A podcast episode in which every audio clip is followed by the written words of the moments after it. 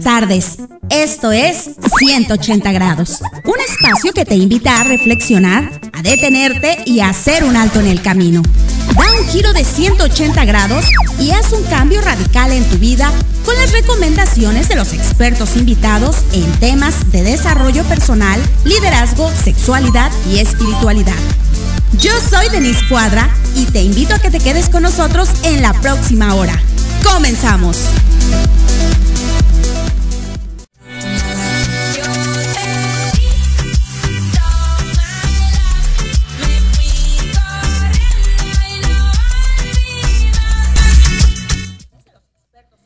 Hola a todos, ¿qué tal? ¿Cómo están? Muy buenas tardes, mi nombre es Denise Cuadra y es un verdadero gusto estar aquí en estos micrófonos de Proyecto Radio MX, iniciando esto que es 180 grados y sobre todo con la información que el día de hoy vamos a tener dos grandes invitados, uno desde Perú para hablarnos acerca de creencias limitantes y la otra, ¿quién no ha sentido celos de su pareja, de sus hermanos, en el trabajo? En todo momento, bueno, no en todo momento, pero sí en diferentes situaciones que la vida nos ha puesto. Dos grandes invitados y por lo tanto los invito a que se queden, a que me acompañen, a que disfruten de estos temas. Por supuesto, ayúdenos a compartir eh, la página de Facebook, métanse a Proyecto Radio eh, MX, compartan. Si tienen alguna duda, escríbanos para hacerla saber a los especialistas que tenemos el día de hoy. Y bueno, quien nos esté escuchando en Facebook también tiene otra opción, que es meterse a la página www.proyectoradiomx.com. Y bueno, pues ahí estamos. Ya tenemos a nuestro primer invitado del día de hoy. Sí, ya lo tenemos. Desde Perú. Y además, una gran noticia. Eh, muy pronto, si no es que la próxima semana, me parece, más adelante él nos va a decir muy bien los días. Va a estar aquí en México dando un eh, seminario, un curso sobre liderazgo muy, muy interesante en Cuernavaca. Ya después él nos dará más, más adelante toda la información. Pero bueno, me da muchísimo gusto darle la bienvenida a Luis Abanto Caira. Desde Perú, él es especializado en el bienestar integral con certificación en coaching y programación neurolingüística avanzada. Cursó la Master University con Tony Robbins, eh, también en la Universidad de Mid Valley y un entrenamiento o tuvo entrenamientos de imparabilidad con Lain García Calvo. Luis, ¿cómo estás? Muy buenas tardes. Hola Denise, ¿cómo estás? Feliz y encantado de poder estar aquí conectado con ustedes, con tu comunidad, con todos por allá, todas las personas que se sintonicen desde aquí de Perú. Encantadísimo de poder compartir un tiempo valioso con ustedes y poder sumarles en lo que pueda, ya saben, aquí estoy. Qué bueno. Muchísimas gracias por haber tomado la llamada. Sé que tienes una agenda súper apretada, pero bueno, vamos a aprovechar el tiempo que tenemos para esta entrevista. Vamos a hablar acerca de creencias limitantes. Yo he comentado en espacios anteriores que muchas veces no es que no tengamos quizás las habilidades, más bien lo que no tenemos es la información correcta o la suficiente información para salir adelante eh, frente a las adversidades que la vida nos puede poner. ¿Qué tiene que ver esto con las creencias limitantes?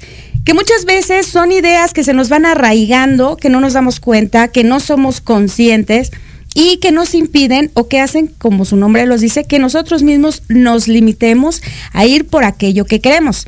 Ahora, tú como experto, ¿podrías explicarnos qué son las creencias limitantes y en qué momento de nuestra vida surgen? Claro que sí, claro que sí. Mira, las creencias, antes de ser creencias, son ideas ideas que hemos tenido de repente en nuestra infancia, en nuestra adolescencia, de repente ya de adultos, pero en la mayoría se forman desde que somos pequeños. ¿Y de qué forma? Por ejemplo, si tú eres pequeña y de, de niña eh, eras una, una mujer que le gustaba socializar, compartir, eh, digamos, este, echar bromas, hacer chistes, ¿no? Siempre sacabas una sonrisa a alguien y, las personas en tu hogar, tu familia misma te decía, ay, eres increíblemente divertida, eres este, carismática, es así. Entonces, en tu mente tú dices, oye, sí soy carismática porque hago reír a las personas, hago que disfruten en este momento. Entonces, en tu mente es una idea, todavía no es verdad, porque solamente una persona te lo ha dicho. Luego vas avanzando en tu edad y ya estás de repente en el, no sé, en la secundaria, en un grado en la secundaria, en, la escuela, y, empiezas a caer muy simpática a las personas, muy, muy agradable. Igual te dicen, oye, eres encantadora, me encanta que es fácil socializar contigo, eres una persona muy, muy allegada, ¿no? Entonces, este, me encanta tener tu amistad y eres muy carismática. Entonces en tu mente tú dices, oye, ya no solamente me lo dice mi familia, sino que me lo dicen también en la escuela. Luego, estás avanzando, ya llegas a la universidad y, sigues tú mostrando esas habilidades tuyas porque en tu mente crees que eres eso y sigues comportándote de esa manera y llegas a un trabajo y te dicen en la entrevista, oye, me encanta, todas las personas estuvieron eh, muy buenas, sabían muchas cosas, pero tú tienes la actitud correcta, te veo muy este, segura de lo que dices, aparte que tienes un aura que irradia mucha carisma y todo lo demás. Entonces tú ya tienes tres referencias de tu infancia, del colegio, en el trabajo, y ahora esa idea, que era solo una idea, que no tenía soporte, no tenía una referencia, ahora ya tiene varias referencias. Las referencias son como unas patas de un tablero de una mesa. Una, el tablero vendría a ser la idea y las patas son las referencias que te he ido contando. Entonces, un tablero se cimenta bien sobre patas, sobre referencias, conforme se van acumulando, acumulando más personas que validen tu idea. Entonces, tú terminas creyendo que eres así. Y como crees que eres eso, ese tipo de personalidad, ese tipo de comportamiento, actúas conforme a eso.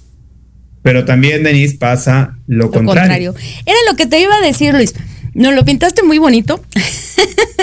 y qué bueno, pero por lo regular son creencias todo lo contrario. Nos creemos aquello malo, un regaño, y de repente no nos damos cuenta. Esto es de manera muy inconsciente. Queda en algo muy profundo de nuestro ser. Y es, ya no puedo, no soy capaz, es que se van a reír de mí, es que yo no soy buena para eso, ¿no? ¿Cómo crees que me voy a vestir así? Eh, no, es que eh, uno sabe las habilidades que tiene. Tú eres un gran emprendedor, es más, ya me atrevería a decir empresario. Y yo creo que tú mejor que nadie sabe que para eso tiene uno que ser arriesgado, atrevido, perseverante, muchas habilidades que podemos desarrollar, pero que muchas veces nos detenemos porque no vemos esas habilidades que tenemos en cada uno de nosotros o si las vemos creemos que no son lo suficiente para salir adelante en esta vida tan competitiva. ¿Cómo las detectamos? Y pues tú nos dirás cómo empezar a eliminarlas. Claro que sí. Mira, hoy en día se ven muchas personas talentosas, inteligentes, con conocimiento y todo, tú lo has descrito, pero aún así no tienen los resultados coherentes a conforme ellos son. O sea, sus resultados no son coherentes por todo el conocimiento que tienen, eh, porque no se muestra. ¿Y qué es lo que les detiene? Justamente su falta de acción. ¿Y por qué es que no actúan con tanta determinación, con tanta pasión, con tanta seguridad, con tanta certeza? Justamente por eso, porque les falta esa creencia de ellos mismos, de que pueden hacerlo, de que son capaces, de que son merecedores de esa vida abundante, de que son merecedores de un puesto nuevo, de que son merecedores y tantas cosas. Así es. Y esos patrones, creencias o falta de certeza los termina limitando y a la hora de la hora actúan mediocremente. No dan todo, dan a medias. Y si tú das a medias las cosas o haces las cosas a medias, tus resultados van a ser a, medias. Mediocres también. Entonces, ¿cómo hago yo para detectarlos? Eh, hago un ejercicio con la persona y les digo, quiero que te imagines cómo sería un año extraordinario para ti. Describe todo lo que tendría que pasar para que un año sea extraordinario para ti. De aquí un año hacia adelante. Entonces uno empieza a escribir todas las cosas que desea para que tenga ese año, esa vida extraordinaria en todos los sentidos, no solamente economía, trabajo, salud, relaciones, todas las áreas.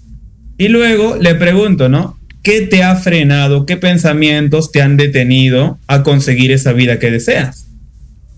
¿Qué te ha limitado? Entonces ahí empiezan a describir, ah, mi miedo a esto. Cuando las personas dicen, es que me da miedo, pero ¿miedo a qué? ¿Qué te da miedo? Eso es lo primero que nos tendríamos que preguntar, ¿qué nos da miedo? Y empezar a ser muy honestos con nosotros mismos.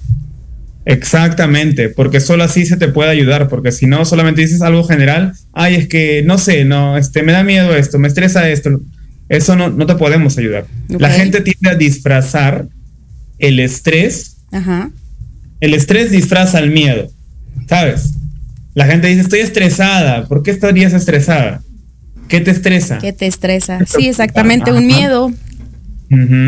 El estrés es una manera elegante de decir tengo miedo a. Y si es que, si es que tú estuvieras segura y serías consciente de que estás haciendo lo que tienes que hacer para lograr ese resultado que deseas, no tendrías este tener que tener ansiedad y esas cosas, Ahora te voy a decir otra cosa. Muchas veces también decimos, tengo miedo a que ocurra cierta circunstancia, pero le echamos la culpa al exterior, cuando realmente a lo mejor podemos tener eh, miedo a una reacción de nosotros mismos. Por eso digo, ser muy honestos con nosotros mismos. Tenemos que saber eh, aprender a detectarnos y a conocernos perfectamente. Sí, y mira, y eso es muy cierto, porque nuestra mente tiene memorias pasadas, recuerdos. Por ejemplo, si de adolescente o de un ex trabajo yo reaccioné de una manera me hicieron me dijeron algo, me hicieron algo que me hirieron y yo de repente reaccioné de una manera brusca o me puse triste o, no sé, destiló una emoción que no quisiera volver a revivir, pero cuando ahora en el presente al, vives una escena similar, algo, un episodio similar, en tu mente que dice, empieza a recordar todas esas redes neuronales y, y dices, ah, no voy a hacer que... Eh, la vuelva yo a regar. Lo vuelva a vivir la vuelvo a regar, me vuelvan a decir lo mismo. Entonces entras en un pánico, pues se te sudan las manos, estás agitado y te desesperas, porque no sabes cómo trabajar eso. Y es tan importante que uno estudie, estudie su pasado.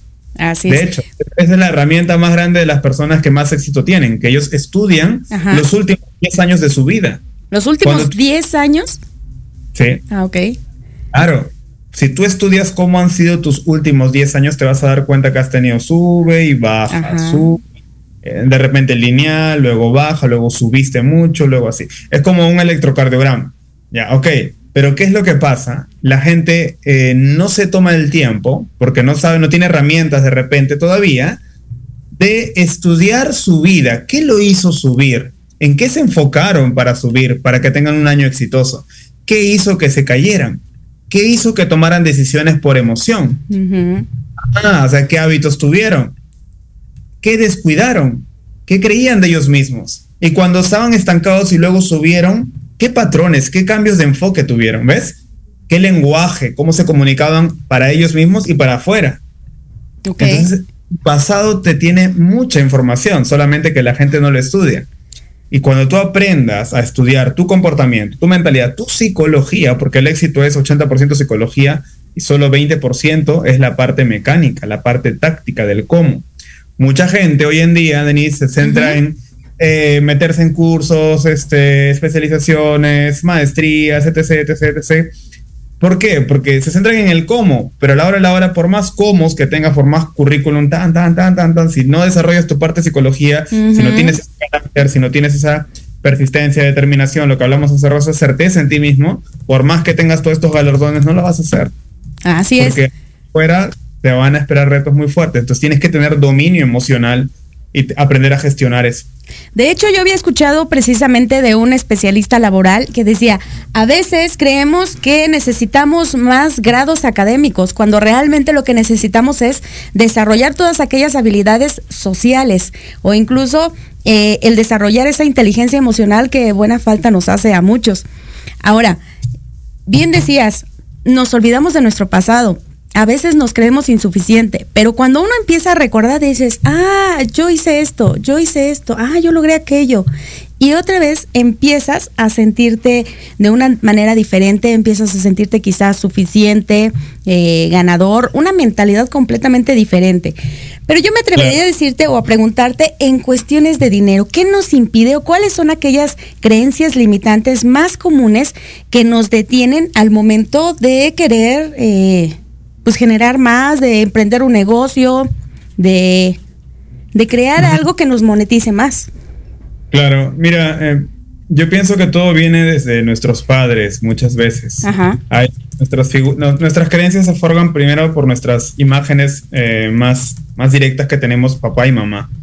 Y a veces nuestros padres nos dicen, eh, a mí me ha pasado, mi papá me dijo en un momento, o sea, cuando yo recién emprendí a los 20, 21 años, él me decía, esas personas que te están hablando, eh, de repente quieren algo más y que esto que el otro, te van a aprovechar de ti, pero él me hablaba desde sus miedos, él quería protegerme. Sus miedos de él me los trasladaba. Y yo no creía, yo no le creía a él, yo decía, no, no creo, yo creo que son personas que sí eh, realmente quieren construir y hacer un negocio serio y no quieren aprovecharse de mí, que era jovencito, ¿no? Eh, es lo que sucede ¿Cuáles las creencias comunes acerca del dinero que nos limitan de los negocios? Justamente eso. Los patrones limitantes pensamos que tener mucho dinero es malo o que o a veces a mi papá me decía también, seguro que eso se lo ha conseguido estafando a la gente, esos estafadores, esto que el otro y bla, bla, bla. Entonces tú llegas a creer y dices, oye, sí, las personas que tienen mucho dinero son personas malas, que se aprovechan de los pobres, que se aprovechan de X, así, así, así, así. Mi mamá, a veces que no vamos a tener también el, tiempo, perdón que te interrumpa, a veces también que no nos va a permitir tener el tiempo suficiente quizá para disfrutarlo con nuestra familia, ¿no? Claro, sí, sí, exacto. Mi mamá por otro lado también te iba a decir de que ella era otro tipo de miedos. Ella me decía, nunca te metas con el banco, porque con el banco es lo peor, me decía, ¿no? Y ella no, no tenía crédito en el banco, no tenía ahorros en el banco, entonces cuando yo saqué mi tarjeta de crédito la primera vez hace bastantes años, eh, yo estaba construyendo un buen historial de crediticio, pero inconscientemente ella influyó con su lenguaje y yo también, y no es, no es culpa de ella, sino es responsabilidad mía, pero en un momento yo llegué a tomar decisiones por emoción acerca del manejo del dinero y eh, le tenía un poco de miedo al banco. Entonces, ese, ese, ese comportamiento llegó a hacer que yo validara por un momento lo que Panchita, mi madre, me decía. Pero luego eh, yo dije, no, alto ahí, Luis, no es, no es porque así sea, porque hay personas que sí saben utilizar y que tienen inteligencia financiera y administran muy bien el dinero. Aparte que yo eh, analicé mi historia y dije, no, no es porque el banco sea malo, no es que esto, es que yo tomé una decisión por emoción.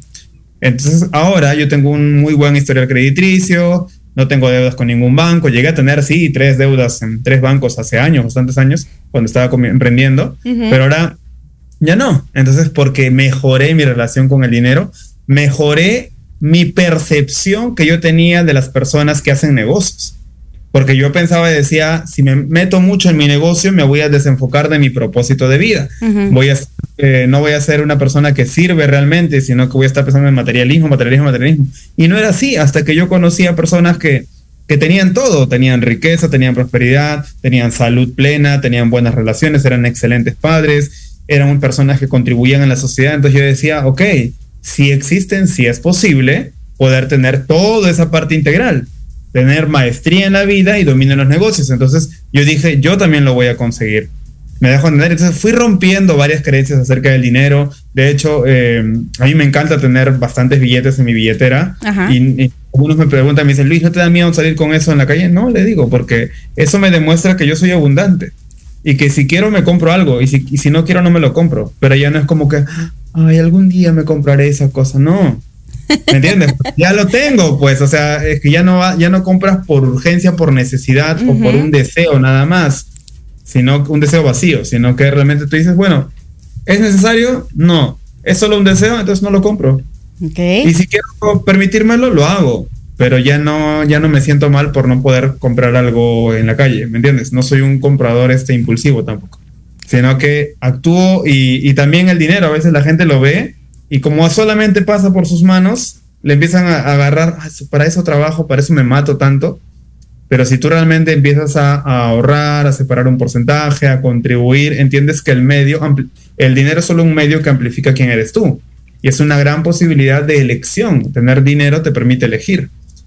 Tener dinero te permite contribuir, te permite ayudar, a, las iglesias, a personas que necesitan, a tu familia misma, honrar a tus papás, a tu mamá, llevarlos a vacaciones, llevarlos a cenar, tú invertir en algo más para ti, este, darte un gusto, tantas cosas, viajar, o sea, el dinero no es malo.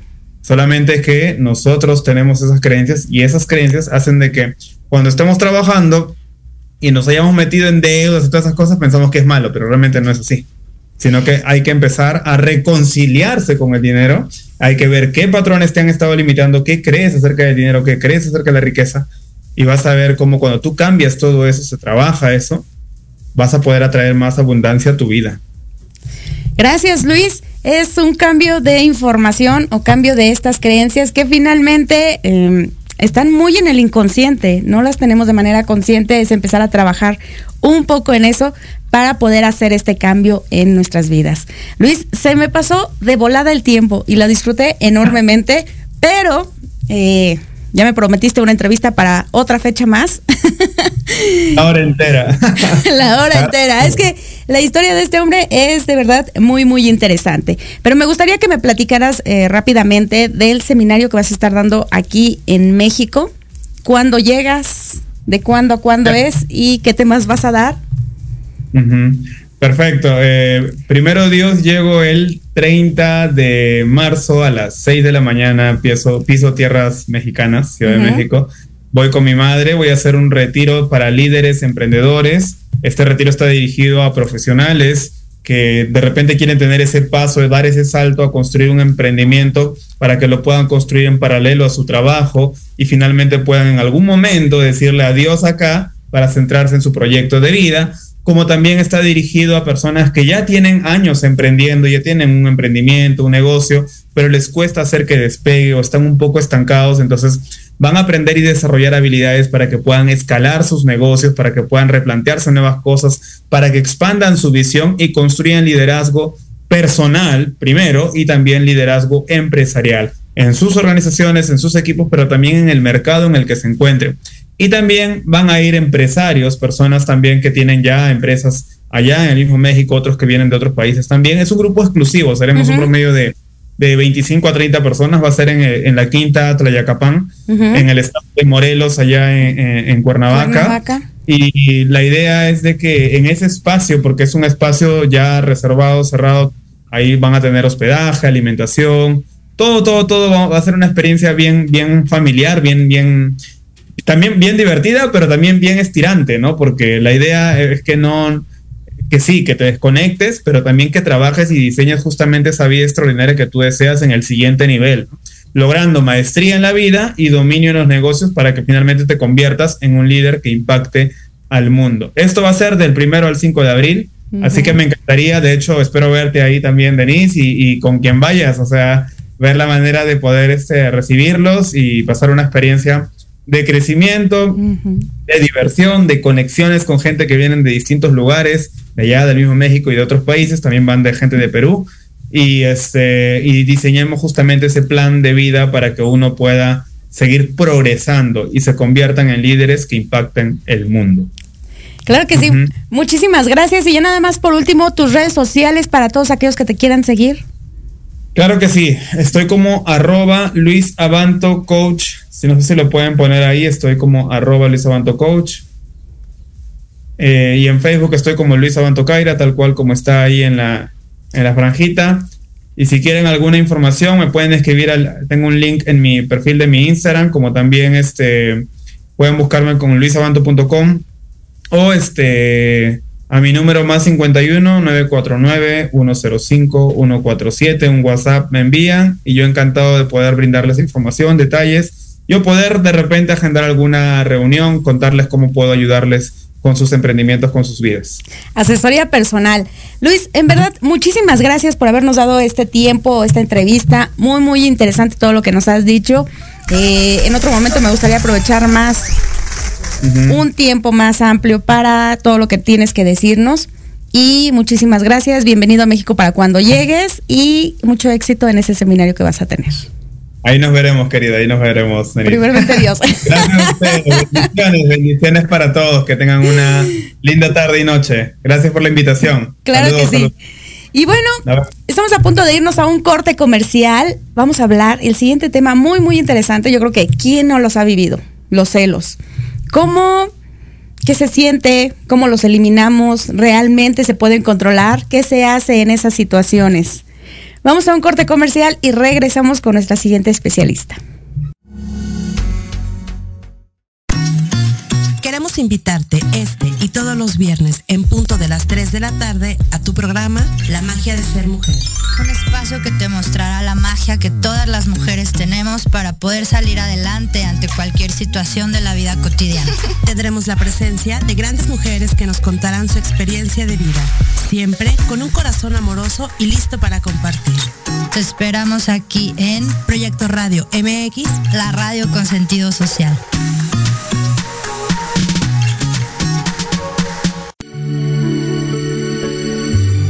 Café con Los Ángeles. Es una invitación a mirar en ti esa luz que a veces no podemos encontrar. Yo soy Marta Liliana Santuario y te espero todos los jueves a las 6 de la tarde por Proyecto Radio MX, con sentido social.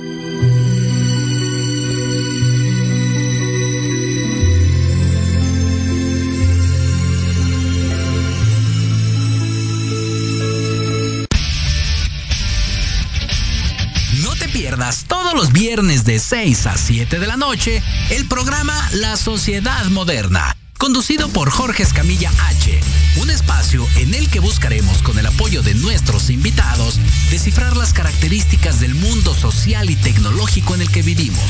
Un hashtag semanal, especialistas, diversión, música y cultura te esperan. ¿Y tú ya formas parte de la sociedad moderna? Descúbrelo por proyectoradiomx.com.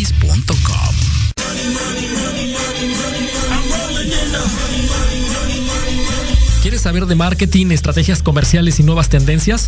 Te espero aquí todos los viernes de 7 a 8 de la noche en Let's Talk Marketing, conducido por Héctor Montes. Hablaremos con expertos y analistas para darte prácticos y efectivos tips para tu negocio. Solo por Proyecto Radio MX, la radio con sentido social.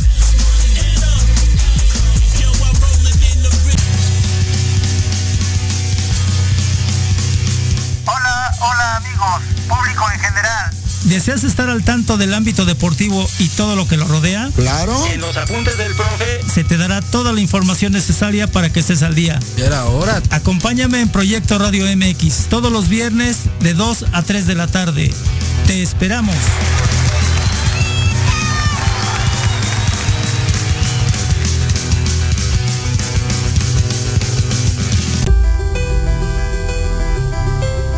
¿Cuántas veces te han dicho que tus problemas no tienen solución? En tu programa Nueva Vida hay una esperanza. Queremos ayudarte a encontrar esas respuestas y sobre todo a encontrar una vida mejor y diferente. Acompáñanos cada jueves de 7 a 8 de la noche a través de Proyecto Radio MX con sentido social. En Proyecto Radio MX, tu opinión es importante. Envíanos un mensaje de voz vía WhatsApp al 55 64 18 82 80 con tu nombre y lugar de donde nos escuchas. Recuerda 55 64 18 82 80. Ahora te toca hablar a ti.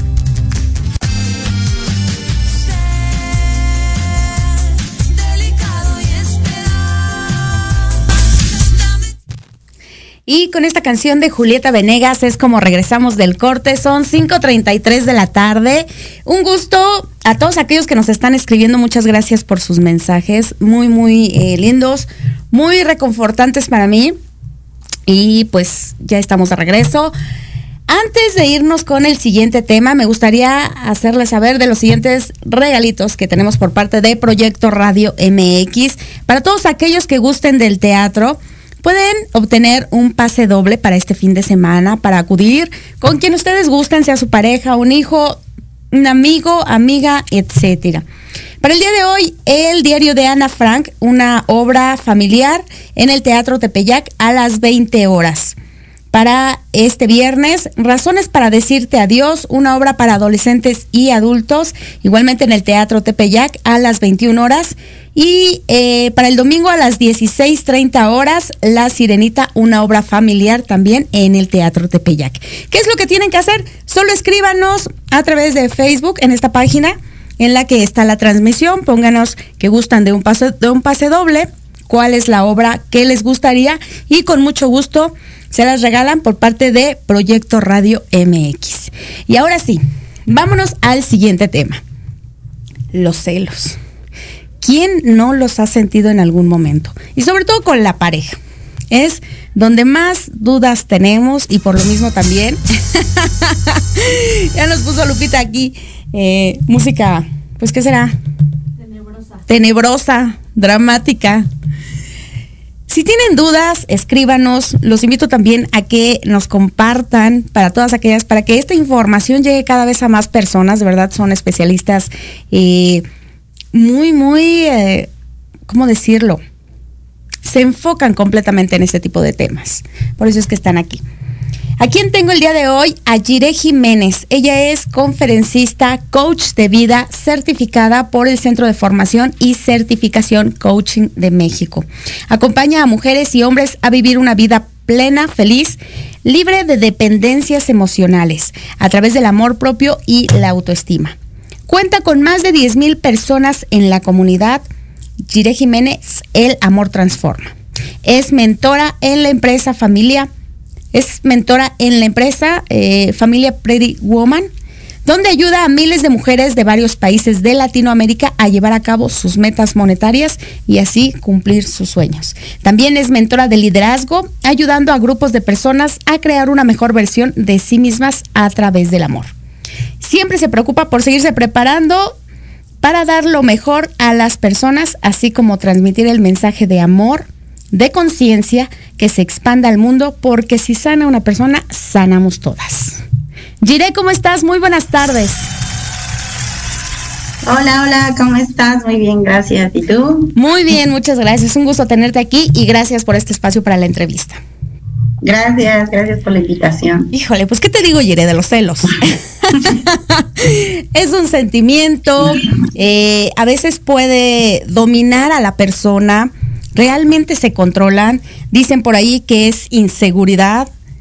Hay quienes eh, son o hemos sido víctimas de los celos y lo que quieres es cambiar a la pareja cuando realmente el cambio que se tiene que hacer es en uno mismo. Pero bueno, empezando por la definición, ¿qué son los celos?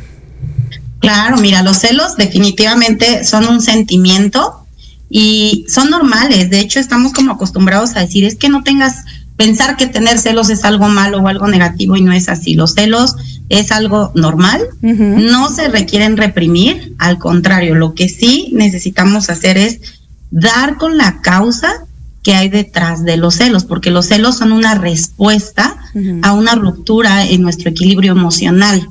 Entonces, cuando nosotros tenemos una ruptura en ese y, y nos sentimos desequilibrados emocionalmente, entonces nos sentimos amenazados. ¿Por qué? Porque creemos que vamos a perder algo. Entonces, y ese algo que creemos que vamos a perder es algo que consideramos que es nuestro. Entonces, algo muy importante que quiero recalcar es que los celos no son una muestra de amor, porque muchas veces pensamos que los celos son un acto de amor y decimos, es que me cela porque me ama, es que si no te cela no te ama, etcétera, pero en realidad no es una muestra de amor. O sea, los celos son una respuesta emocional al miedo de perder algo. Y por otro lado, asumimos que esa persona o lo que estamos por perder nos pertenece, o sea, que es de nuestra propiedad. Entonces, obviamente, esto es preocupante. Digo, no estoy diciendo que los celos son malos, inicié con eso, los celos no son negativos, es un sentimiento normal, más requerimos dar con el fondo, porque no son una muestra de amor, es un desequilibrio emocional. O sea, son una señal de alarma que nos están informando que hay como un peligro. Los celos son como una alerta de que eh, algo vamos a perder. Y obviamente si tú crees que vas a perder algo es porque crees que es tuyo. Entonces imagínate, estás pensando que una persona es tuya y eso definitivamente no, es. es así. Es un impulso que tenemos a un miedo que surge en ese momento. ¿Cómo detectamos cuál es la causa? Bueno, pues primero que nada, eh, y como bien lo dijiste al principio, pensamos eh, o generalmente se dan los celos dentro de una relación de pareja, ¿sí? O sea, los, los celos son realidades emocionales que van acompañadas de sensaciones. O sea, tú vas a empezar a sentir abandono, tú vas a sentirte excluido, vas a empezar internamente a vivir dolor, o sea, vas a sentir mucho dolor probablemente. Entonces, las razones por las que tú vas a sentir celos de pronto pueden ser variables, ¿sí? Pero generalmente se relacionan con una pareja. Y sí, claro que es una muestra de inseguridad. Entonces, es muy común experimentar todo esto cuando eh, vemos, por ejemplo, los celos se pueden dar también en el ámbito laboral, Así ¿no? Cuando tú ves a una persona que es muy competente, o sea, una persona que tiene como un nivel eh, igual que el tuyo, te sientes, sientes que es superior a ti, entonces tú tienes miedo a perder ese vínculo con tu trabajo porque esa persona es mejor que tú. O surge cuando tú piensas que una mujer, en el caso de las mujeres, es mejor que tú, ¿sí? Y entonces empiezas a experimentar ansiedad, empiezas a experimentar miedo a la soledad, empiezas a experimentar eh, todo, todo, o sea, es, eh, obviamente es un dolor en el estómago, generalmente empiezas a sentir que el estómago te explota, porque al final los celos son un indicio de un miedo. O sea, finalmente los celos son miedos, surgen, eh, surgen cuando nosotros nos sentimos que vamos a perder algo y lo queremos y, pensamos que si lo perdemos, al final se reduce en un miedo a la soledad y a no sentirnos amados. Entonces piensa esto, cómo me siento cuando yo creo que nadie me va a amar. Pues es un sentimiento doloroso. Sí, entonces es impresionante porque yo le pregunto mucho a la gente luego en mis conferencias, ¿quién aquí le tiene miedo a la soledad? Y en una sala de 60 personas alza la mano, no sé, 10 de que le tienen miedo a la soledad. Y las demás personas dicen que no le tienen miedo a la soledad. Entonces, les, cuando les hago la pregunta, ¿no? ¿Y son celosos? Ah, sí, claro. Bueno, pues los celos son finalmente miedo a la soledad. O sea, porque los celos vienen de la inseguridad y de la inseguridad de pensar que si esa persona de la que estoy sintiendo celos o se fija en alguien más, me va a dejar y cuando me deje me voy a quedar solo y qué horror estar solo. Entonces, eso, eso es súper importante mencionarlo. Así es. Ahora, eh, pues muchas gracias a todos por los, por los que nos están enviando, a todos aquellos que nos están enviando los comentarios, a aquellos que nos compartieron, síganos, síganos, síganos, ya se me trabó la lengua, síganos compartiendo. Y eh, diré, ¿qué podemos hacer para ir, es que no sé si decir, se controlan, tenemos que aprender a dominarnos, cómo se va curando una persona? Tú que has trabajado con, con tantos hombres y con tantas mujeres, yo, desde mi perspectiva o desde lo que he observado, suele darse más en mujeres que en hombres en cuestiones de pareja. Creo que ah, suele haber más dependencia, no sé si se deba a eso, en mujeres que en hombres. Bueno, lo que pasa es que es como un mito, ¿no? En que de pronto, más bien son más las mujeres que los demuestran. O sea, las Ah, mujeres tendemos más a mostrarlo. O, sea, los hombres sí lo sienten, pero no lo demuestran. Claro, o sea, tendemos como mujeres a dramatizar, ¿no? O sea, Ajá. las mujeres somos dramáticas por naturaleza, las mujeres somos eh, más, queremos llamar la atención y todo eso, entonces, como somos más emocionales, pues eh, tendemos a demostrarlo más. Pero no quiere ok. decir que los hombres no lo sientan. Los hombres, obviamente, eh, dentro de su sistema de creencias está el que no te muestres débil, no eres macho, eres fuerte. Entonces, el demostrar los celos desde su punto de vista sería un acto de debilidad. Entonces, por eso es que ellos no los demuestran.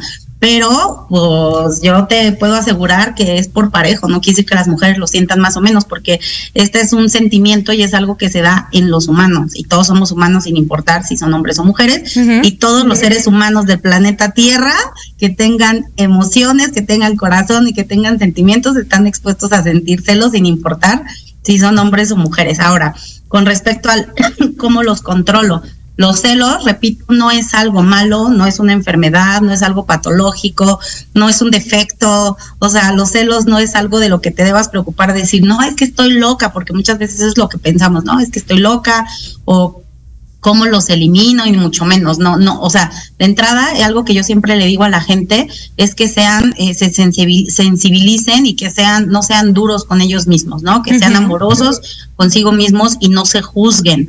¿Por qué? Porque cuando nosotros queremos controlar algo, tendemos a controlar las emociones. Entonces, ¿qué es lo que ocurre? Yo estoy sintiendo celos y entonces necesito identificar cuál es la emoción que me genera todo eso. Ah, pues me genera enojo. Ah, ah, ok, siente tu enojo, porque si tú controlas tus celos, entonces vas a controlar tu enojo y no es sano para los seres humanos controlar sus emociones. Más bien, como lo dije en un inicio, requerimos solucionar la causa detrás de esos celos. Y detrás de los celos, como te lo vi, que lo, me- lo comenté a un principio, eh, viene eh, una herida, siempre, porque es, un, es miedo a la soledad. Entonces, realmente de- detrás de los celos hay, como bien lo dijiste, dependencia emocional, falta de autoestima, miedo a la soledad. O sea, básicamente estos tres aspectos son como los que están detrás de los celos, ¿no? Dependencia emocional, falta de autoestima, miedo a la soledad y que se reduce en falta de amor, ¿no? Y, y no hablo tan como tal del amor propio, porque el, el amor propio es una derivada del amor. En general es falta de amor. ¿no? Gire, por aquí me dicen, eh, en el trabajo donde estoy sí hay muchos celos. No es lo mismo que envidia. ¿Es lo mismo?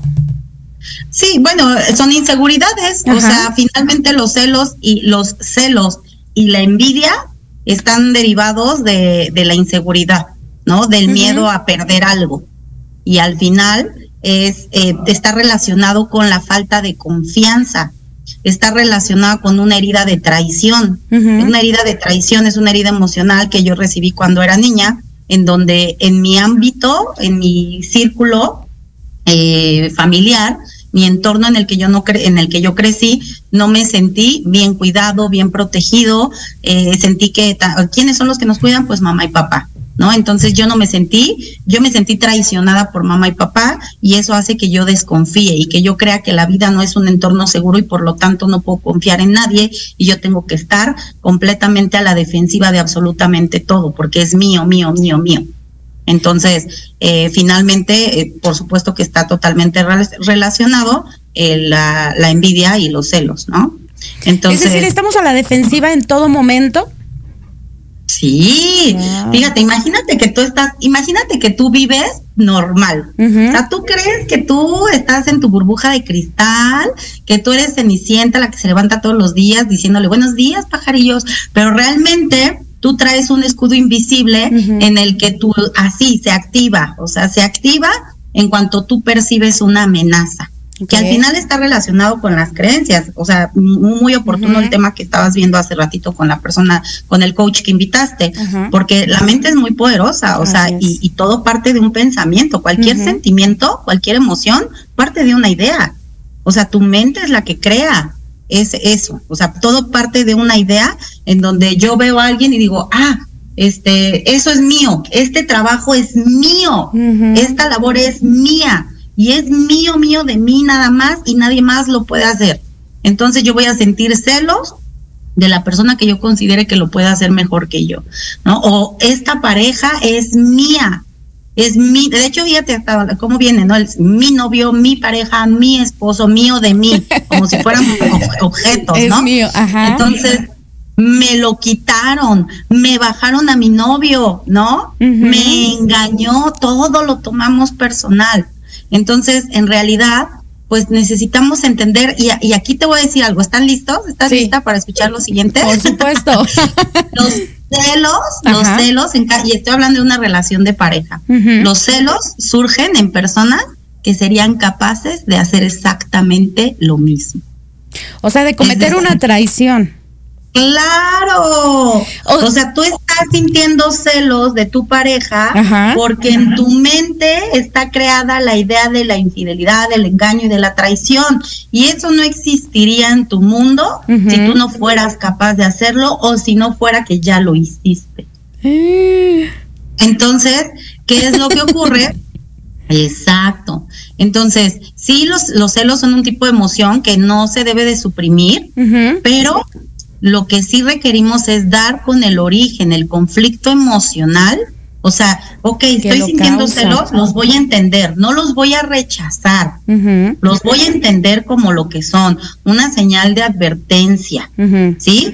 Pero no una señal de advertencia de una amenaza, no, sino una señal de advertencia de algo que requiero sanar, ¿sí? Porque la mayoría de las veces son miedos infundados, Sí, o sea, son, son ridiculeces.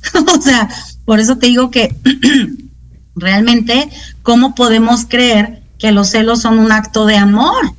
Cuando tú estás teniendo celos porque piensas que esa persona es de tu propiedad y nadie nos pertenece, ni siquiera la pareja. Más bien lo que pasa en ese momento es que la imaginación vuela de más, ¿no? Por supuesto, pero tu imaginación no creas que está volando nada más de a gratis. Tu imaginación no está volando porque estés loca o porque, o sea, tu, tu imaginación está creando por todas las realidades en las que tú ya vives. Es decir, imagínate que la mente es tan poderosa que tú eres capaz de crear tu propia realidad y tú me vas a decir, o sea, si yo te dijera, es que me dicen, mi marido me fue infiel, ok, tú lo generaste, tú lo creaste, ¿qué? ¿Cómo? Yo no tengo la culpa, no, no estoy hablando de culpables, estoy hablando que con base a tus creencias, tú generaste que eso se hiciera realidad, ¿ok? ¿Por qué? Porque tú en todo momento estás vibrando en la inseguridad, tú siempre estás vibrando y estás haciendo en tu vida eh, verdad y realidad el hecho de que todos los hombres son iguales. Ah, también, otra creencia. claro, tú desde niña creciste eh, y por eso te digo que todo es una herida emocional y las heridas emocionales son situaciones que nosotros vivimos desde la infancia, ¿sí? O sea, yo recibí desde mi infancia la programación de que mi papá engañó a mi mamá, ejemplo, ¿no? De que mi papá me prometió todo el tiempo que me iba a llevar a jugar y nunca jugó conmigo, de que mi papá toda la vida me prometió una bicicleta y nunca me la compró, y entonces todos esos episodios hicieron que yo me sintiera traicionada. Entonces yo crezco pensando que todos los hombres mienten, porque imagina, el único hombre, el primer hombre en mi vida que es al que yo le confié todo, que es el que mejor, el que nunca me iba a traicionar, el que nunca me iba a engañar, resulta que me miente, entonces yo crezco con la idea de que los hombres son mentirosos y eso es lo más normal. Entonces yo voy a estar creando para validar mis creencias, por eso es importante entender que todo parte de las creencias, yo crezco, yo empiezo a tener una vida en la que creo que los hombres son mentirosos y eso es lo más normal y pues así nos, nos tocó y ya yo qué puedo hacer. Entonces me conformo, me conformo y entonces empiezo a crear en mi vibración, empiezo a traer personas que, que son mentirosas. No es que todos sean mentirosos, no es que todos sean iguales. Lo que pasa es que yo estoy generando el mismo tipo de personas con base a mi vibración, a mis creencias y a lo que soy. Porque, ¿qué crees? La persona que siempre le mienten y, que siempre es traicionada es una persona mentirosa. Mm. Lo es desde sus heridas, consciente o inconscientemente. Fíjate que es, algo muy, muy importante. Por ahí escuchaba también que eh, muchas veces provocamos o se provoca una traición de la pareja porque al tener esa inseguridad o estar continuamente celando a la persona, lo que provocas es un rechazo de ti hacia tu pareja. En el momento en que la otra persona empieza a, a sentirse rechazada continuamente, es que llega un momento en el que mejor prefiere alejarse emocionalmente de ti. Sí, totalmente. Lo que pasa es que, eh, pues imagínate, o sea, dentro de la, las relaciones de pareja siempre van a ser un reflejo de la relación que tienes contigo, para empezar. O sea, tu, es, tu pareja es tu espejo. Entonces, si tú estás sintiendo inseguridad de que tu pareja se va a ir con alguien mejor es porque tú crees que eres peor, que tú eres inferior, que tú eres fea, que tú eres horrible, que tú te rechazas. Tú te estás rechazando. Entonces, si tú te estás rechazando, ¿en qué mundo cabe que alguien te acepte? Si tú te estás rechazando. Okay. Si tú todos los días te miras al espejo y te dices qué fea estoy, mira mis arrugas, mira mi panzota, mira esto, y entonces tú te ofendes, tú te agredes, o sea, tú te agredes horrible uh -huh. todo el tiempo, pero quieres que tu pareja te diga cosas lindas, ¿cierto? Cierto. O sea, porque eso es lo que queremos. Queremos que nuestra pareja, o sea, le reclamo porque no me dice que me ama, le reclamo uh -huh. porque no me trae flores, le reclamo porque no tiene detalles conmigo. Ok, ahora te pregunto, ¿cuántas veces tú tienes todos esos detalles contigo? Con uno mismo, exactamente. Todo lo que tú estás esperando de tu pareja, ¿cuántas veces te lo has dado? Tal vez nunca. Entonces, olvídate de que tu pareja lo va a hacer. Probablemente muy al principio de la relación, en el periodo del enamoramiento, lo hizo. Pero inmediatamente pasó eso, ya no, porque cuando tú estás en esa etapa de enamoramiento, tú siempre vas a mostrar tu mejor versión. Claro, uh -huh. entonces empiezas a conocer a la pareja y empiezan a darse todos estos temas y somos energía. Energéticamente tú vas a emanar esa inseguridad y vas a emanar ese rechazo a ti misma y tu pareja va a decir, yo no quiero estar contigo, yo quiero estar con una mujer segura, yo quiero estar con una mujer que se ame y pues claro, va, va es cuando empiezan a generarse pues todas esas situaciones, ¿no? En donde empiezan a aparecer, o sea, y, y, es un mundo, es un todo, ¿no? Porque al final yo cuando hablo de mis conferencias, en mis conferencias de, de la infidelidad, Ajá. pues es, es hablar de eso, es qué es la infidelidad, ¿no? O sea, la infidelidad finalmente comienza con nosotras mismas, ¿no? Fíjate que decías algo muy importante. Cuando somos novios, en el caso de las mujeres, no dudo que en el caso de los hombres también, pero en el caso de las mujeres nos arreglamos mucho, quieres estar bonita, eh, ves qué es aquello que te queda. Y algo que escuchaba también hace poco es, una vez que entras en pareja, en matrimonio, como lo quieran ver, empiezas a descuidarte y a olvidarte. Empiezas a ponerle más atención, prioridad a a veces las labores del hogar, a otras tareas que tengas. Y uno, o si tienen hijos, peor aún, y empiezas a olvidarte de tener un tiempo para ti. Cuando somos claro. la prioridad que deberíamos de tener. No nada más claro. para, para, la pareja, sino incluso para nosotros mismos. Como tú decías, el vernos al espejo, el sentirte bonita, el sentirte atractiva, el cuidarte a veces quizá las uñas, el cabello, eh, el invertir en ti incluso en las cuestiones emocionales, el leerte un libro, todo aquello que nos pueda nutrir y que nos pueda hacer sentir mejor. Me dirijo a las mujeres porque siento que a veces somos como las más afectadas. No sé si como tú decías, porque somos las que más lo expresamos o porque realmente es así que tengamos ese, ese pues problema quizá de dependencia. Y por último, se me está pasando el tiempo rapidísimo. Eh, me encanta todo lo que estás diciendo. Pero por último te pediría un consejo para todas aquellas mujeres que nos están escuchando te repito, me dirijo a las mujeres porque finalmente también en todos los comentarios que estoy viendo aquí, la mayoría son de mujeres. Claro, claro. Partiendo, partiendo de que los celos surgen de la idea de que alguien nos pertenece, yo lo que les diría, número uno, deja de pensar que la gente te pertenece. ¿no? Pertenécete a ti mismo. O sea, ese sentido de pertenencia con las personas es una proyección de la falta de atención que tenemos con nosotros mismos. Entonces, justo como lo dijiste ahorita, está súper relacionado a, al abandono que tenemos con nosotros mismos. Entonces, mi sugerencia inmediata en todas las personas que ahorita están viendo esto y en general es profundicen en sus heridas emocionales. El saber tus heridas emocionales son cinco heridas, es la herida del abandono, que principalmente uh -huh. en este tema está implícita la herida de abandono y la herida de traición. ¿Sí? Entonces, si yo no tengo identificadas mis heridas emocionales de la infancia, porque luego creo que mira, mi, infancia fue muy feliz, o porque no quiero profundizar en mi infancia, porque sé que mi infancia fue muy dolorosa y traumática, pues entonces nunca voy a identificar el origen de mi dependencia emocional, ni el origen de mi herida de traición, y entonces todo el tiempo me voy a estar generando parejas que validen mis creencias, mis, mis este, parejas que validen que todos los hombres engañan, que todos los hombres traicionan, que todos los hombres abandonan, que nadie me ama, que nadie me quiere, que, que este, estoy sola en el mundo. ¿sí? Entonces mi sugerencia es profundicen en el tema heridas emocionales de la infancia, profundicen en su herida de abandono y traición y todo lo que le pidas a tu pareja y a las personas a tu alrededor, dátelo a ti mismo. ¿Sí? Entonces los, suelos, los celos son inseguridad, es desconfianza y baja autoestima. Por lo tanto, son esos tres factores los que requieres trabajar.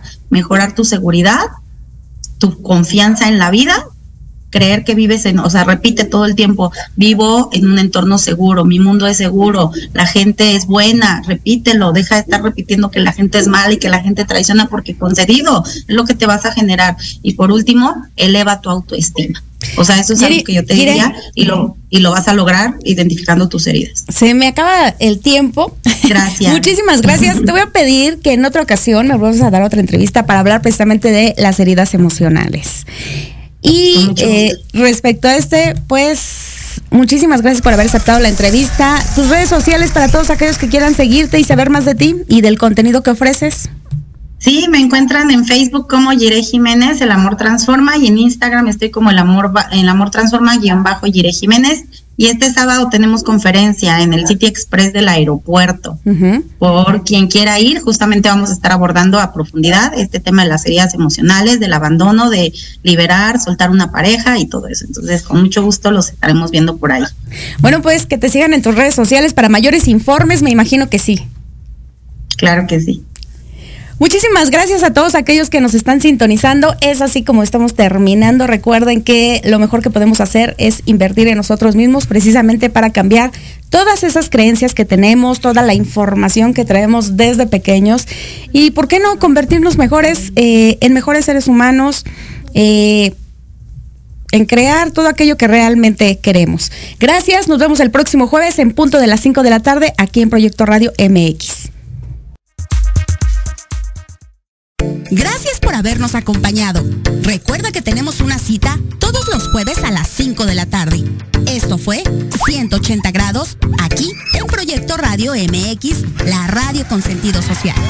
Sígueme en mis redes sociales, en Facebook como Denise Cuadra y en Instagram como Denise-Cuadra. Estás escuchando Proyecto Radio MX con sentido social. Ella llegó